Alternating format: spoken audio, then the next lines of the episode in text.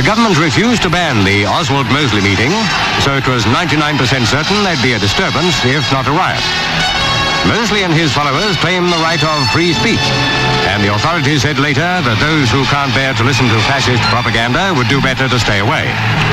Next time, perhaps they will. And one Saturday we went over to Victoria Park to watch the football when suddenly a group of young fascists, obviously in black shirts, Jew bastards, get out. Now McCarthy wasn't a Jew bastard.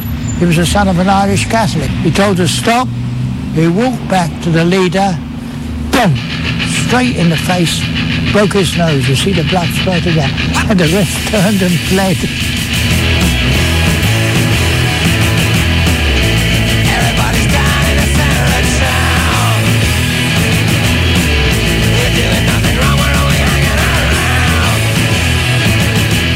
If you were a youngster brought up in the East End in the 30s, you weren't a stranger to politics because they had political meetings on every corner.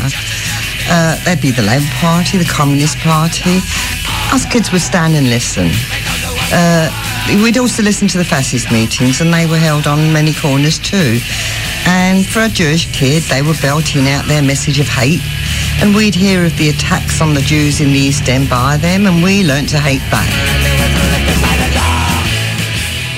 Octobre 36. L'ambiance est lourde au-dessus des rues surpeuplées des quartiers populaires londoniens.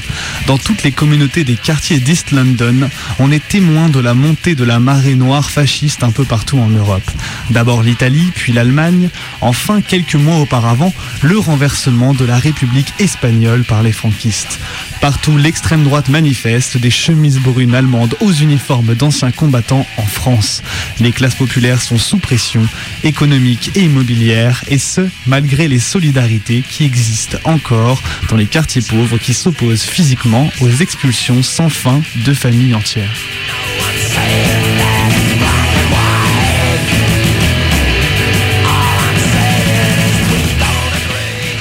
Dans le cœur de Londres, ce sont les bottes du British Union of Fascists, créé deux ans plus tôt par Oswald Mosley, accompagné d'un certain nombre de collaborateurs conservateurs que l'on entend claquer le pavé. Le parti multiplie les interventions publiques depuis sa création sur les places et dans les parcs de la ville, où les contre-manifestations se font de plus en plus musclées. En 1934, Max Levitas est arrêté pour avoir écrit All Against Fascism sur les trois côtés de la colonne de Nelson en marge du rassemblement. Les chemises noires qui accompagnent Mosley et le BUF agressent les juifs et les communistes dans le centre de Londres fréquemment. Des magasins sont vandalisés la nuit et des slogans antisémites recouvrent les murs. Quand le British Union of Fascists déclare son intention de marcher à travers le quartier d'East London, historiquement populaire et habité par les communautés juives et irlandaises de la ville, l'occasion est annoncée de faire barrage aux fascistes dans la rue.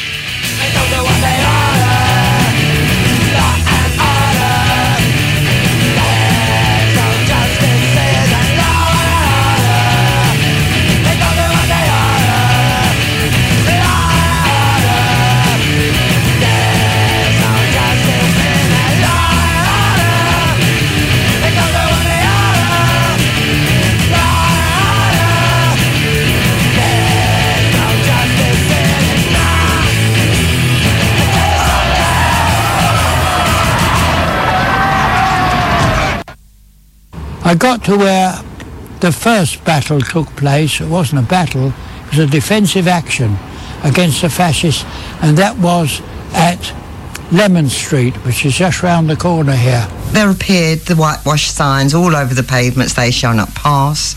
There were posters, there were leaflets asking everybody in the East End to form what I can only describe as a human wall. You weren't asked to go and fight. You were asked to block the streets, block the roads so the fascists couldn't get through. And you could hear in this conglomeration of people the chants one, two, three, four, five, we want Mosley, dead or alive. And all across there were these banners flying. Remember them as though it were yesterday. Le Jewish Board of Deputies avait avisé la communauté juive de se tenir à l'écart de la marche fasciste afin de ne pas être accusé de désordre. De la même manière, le Parti communiste, dans une perspective pragmatique, préfère au départ annoncer sa participation au meeting de Front Populaire organisé par le Labour à Trafalgar Square. Pourtant, sont 300 000 à descendre dans la rue d'East London à reprendre le no passaran des républicains espagnols, déterminés à tenir la rue face aux chemises noires et leurs nombreux sympathisants de classe moyenne et supérieure. Sans les pontes organisationnelles du mouvement ouvrier et communautaire, c'est le quartier lui-même qui s'organise toute la matinée du dimanche dans l'attente du cortège fasciste.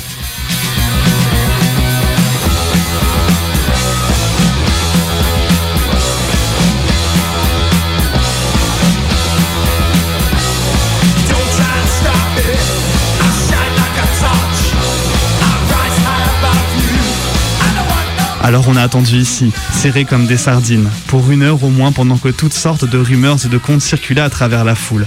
Personne ne savait exactement ce qui était en train de se passer. On a pu comprendre que les premiers manifestants étaient arrivés tôt dans la journée et avaient préparé une réception pour la police et les fascistes bien avant leur arrivée. La rumeur courait que le premier tram de la ligne avait été délibérément arrêté au milieu de la rue par un conducteur antifasciste, placé ici comme barricade contre les fascistes.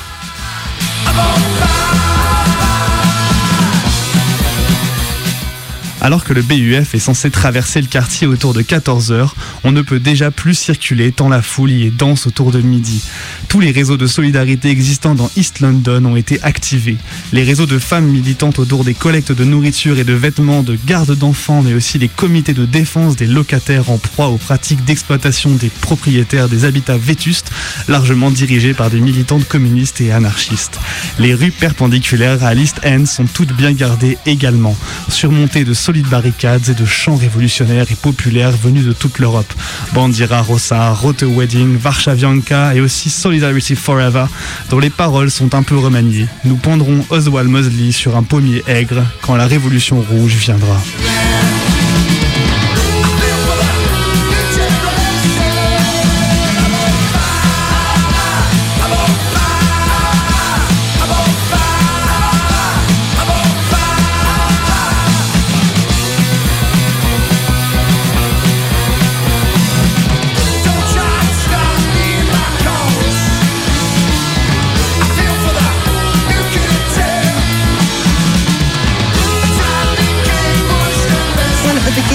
Police just wanted to clear the roads and they were pushing the people up onto the pavement. But there were too many of them. You couldn't possibly move so many people out of that wide road onto the pavement.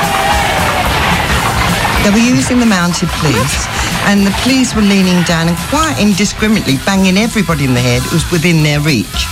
And women were falling under the horses' hooves. There was bl- literally blood everywhere. The whole thing was absolutely petrifying.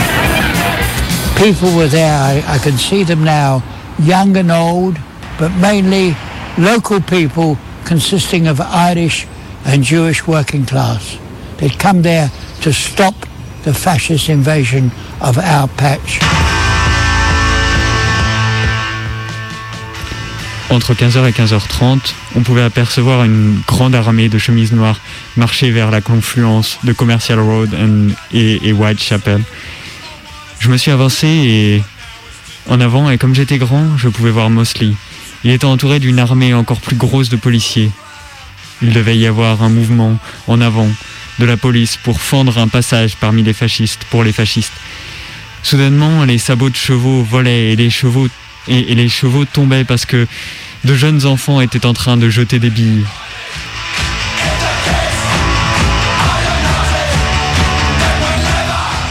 C'est peut-être à cet instant précis que commence la stop the police getting into the forefront of our defense.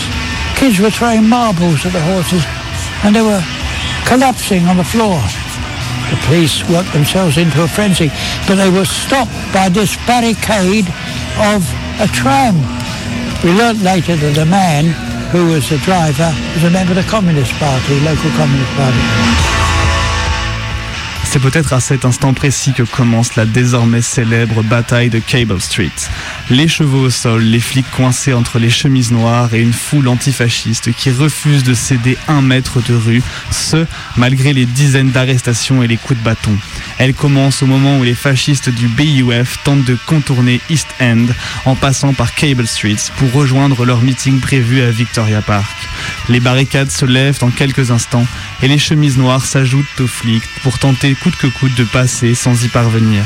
Deux keufs sont kidnappés dans la bataille et Oswald Mosley est obligé d'être exfiltré de la rue en voiture, pourchassé par des centaines de manifestants et manifestants. Les chemises noires et les flics reculent devant l'autodéfense du quartier, au point d'arriver à soigner les gens au fur et à mesure de la bataille.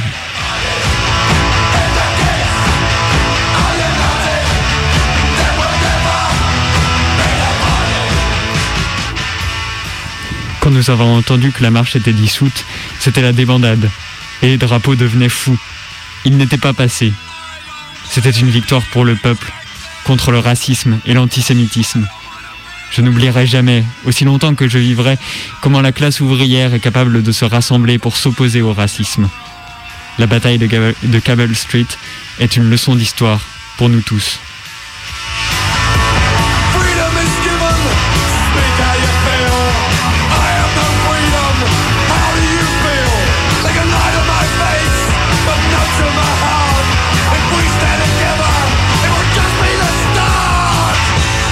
Was then arrested and about 12 or 14 police took me to Limmer Street Police Station. There was about 40 or 50 in a cell because with so many arrests, they had nowhere to put them. Uh, then about 6 o'clock, we heard the news uh, that Sir Philip Gain, the chief of the police at that time, had told Mosley he would not take responsibility and he would not allow Mosley to march in the East End at all. And, and of course, we gradually got this news and everybody shouting and cheering and banging away and all that. And decided that the fascists would not march.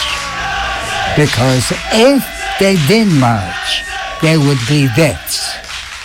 Because the people around here had enough.